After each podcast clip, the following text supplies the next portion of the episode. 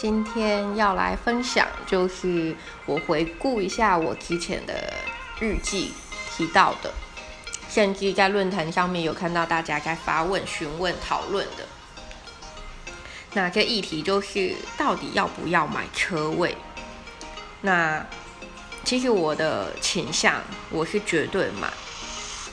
其实我本人我没有车，我有的我们家是有车，但我本人我没有车。那以我自己的观点，我会觉得车位必须买，是因为有时候下雨天或者是晚回家的时候，你不需要去找车位。那安全的考量，包括一些维护好了。那以下是几个我自己的观点所认为的优点，买车位的好处。那第一个就像刚刚讲的，就是车子还有固定的位置停，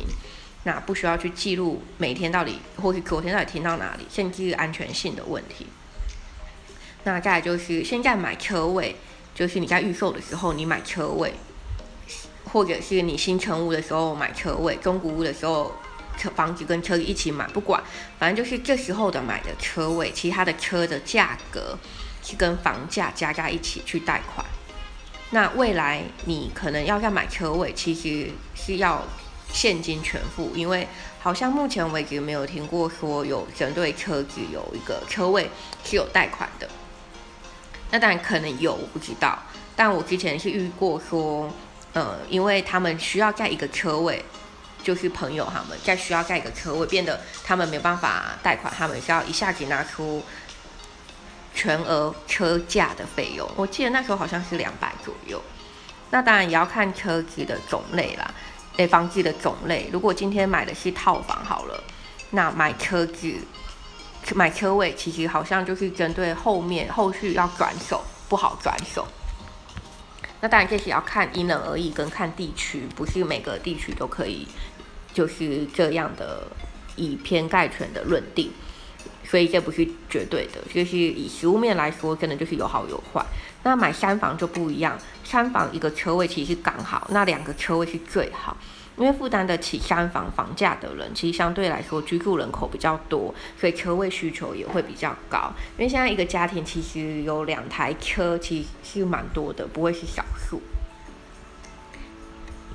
那当然这时候就可以来好好的算一下账了。这其实也是销售人员跟我说的。那我听了之后，真的是觉得哎，蛮蛮打中我的心。那销售人员他的算法就是房价加车价一起送贷款。那假设房价，诶，车价的价格是一百万，那因为它是跟房子一起送嘛，所以贷款基本上都是八成，可能有些时候是七成，不一定，那就看个人条件，反正就是房子加车子一起去送贷款。那送贷款的成数，假如说是八成好了，一百万的八成就是以车价来说就是二十万。那你想想看，你车价一百万的车就是车位，你只拿出。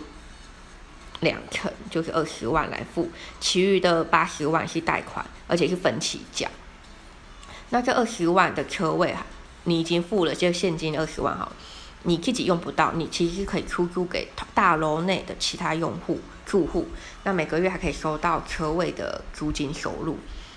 那一千块以上一个月，甚至更高的车位租金，这就是看社区跟每个社区的条件，也就是看个人。仔细想一想，回过头来，假如说今天二十万是放银行定定存，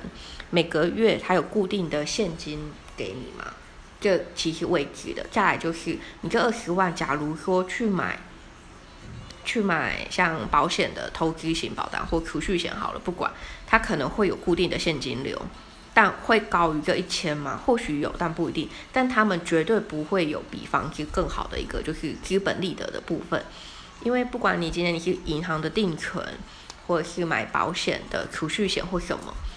到最后你转手脱手或是卖掉或是解约，它不会有所谓的资本利得，就算有，其实它不会比房子卖掉的时候的那个资本利得来的多更高。所以想想看，把二十万，你到底是要放银行定存，还是放储蓄险，甚至有些人是放股票好了，就不管你二十万你可以怎么用。其实就蛮好用的，因为你有一个东西可以去操作嘛。可是假如说你在这时候你没有买车位，你就是没有买嘛，你变得说你没有这个东西可以去去左右，那当然到最后就会影响到后续脱手，因为今天会买三房的人，大多也都会需要有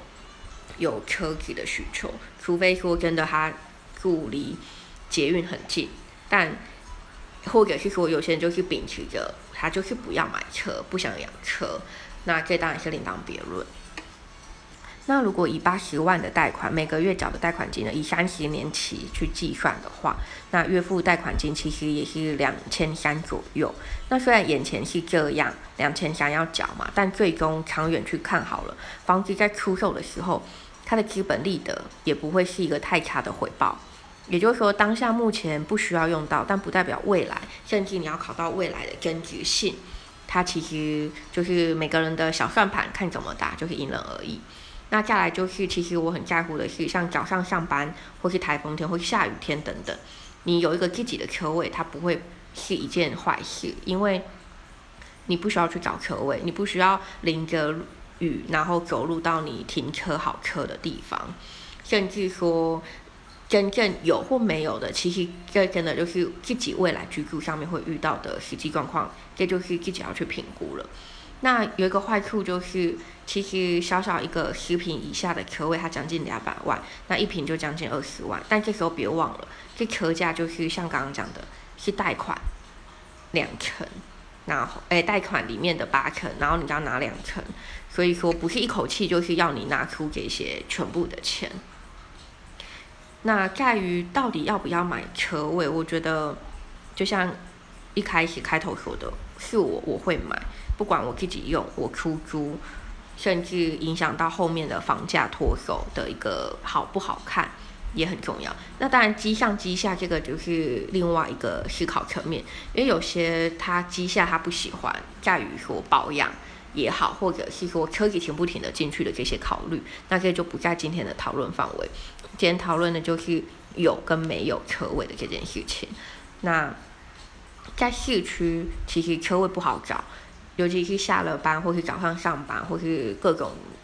一种生活环境的情节，我都会觉得有车位是一件好事。像大楼，像新新大楼，有些就是一个住户就配一个一个车位，你要买第二个车位，你还要等整个大楼销售到可能八九成，然后代销再来跟你询问你要不要车位。可这时候不好一点，可能就是根本没有车位可以选。那到底到时候怎么办？其实现在就变得说，蛮多蛮多建案，它就是属于四楼，呃，呃，四房或是高楼以上，它就是配两个车位，那就是强制配，所以变得说，有些他们可能有卖到多的，才会轮到像我，我喜欢的是低楼层嘛。那低楼层有些建商他直接跟我说，他没有办法配两个车位给我，纵使我要买，他也不会卖给我，除非我买高楼。或是我买到四房，可是对我来说，我就觉得这样子我的预算就超过了。我今天我可以不用住那么高，我也可以不用那么多的房间，但我就是需要两个车位，所以这就是很两难。那我也尊重，因为我就是预算不够嘛。所以这时候呢，我觉得就是他可能不是我的菜，我就会转头去找其他的。那当然也有可能它是我的菜，就是我真的很喜欢这个建商品牌，包括。它的格局设备或什么，那我会不会委曲求全？会，因为我可以再买另外一间房家，那我就有另外一个车位了。但这是好一点的方向。那现在我也很努力的，就是在为我们家的第二间房子去做努力，因为我觉得，嗯，不是说家庭人口的问题，而是可能第一间房子可能会需要换换掉，就是。因为可能生活环境的关系，所以需要想要换掉去做一个改变，然后选，所以想要再努力一下买一个第二间的房子。但每个人想要买第二间或第三间、第四间的房子的理由白白总不一样。可是我觉得这就是看个人。那很努力的原因是因为现在的所得很低，房价很高。所以要很努力，那就像是我上一集 p a c k a g e 提到的，或是新闻上面常常说的，论坛上面常常讨论的，就是所得很低，薪水很低，房价很高。那我觉得政府有政府的解决方案，那不管，但我自己我们个人可以努力的，就是自己的规划跟认识，怎么认识自己，重视自己的一个各方面的评估。所以我现在也很积极的，就是做这些思考，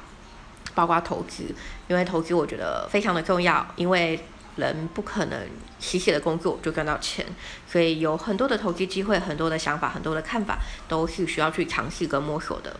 嗯，好，回到原来的问题，就是两个车位的这件事情，对我同意，我也倾向绝对要买，就算一个也好，但就是不要完全没有。好啦，以上就是今天的讨论。今天的讨论比较简短，因为。就是一个非常肯定的答案。那也分析了一下每个人的小算盘也小算盘也都不同，所以大家也可以各自去思考一下自己的小算盘，自己的需求会是如何的。好，以上感谢你今天的聆听，拜。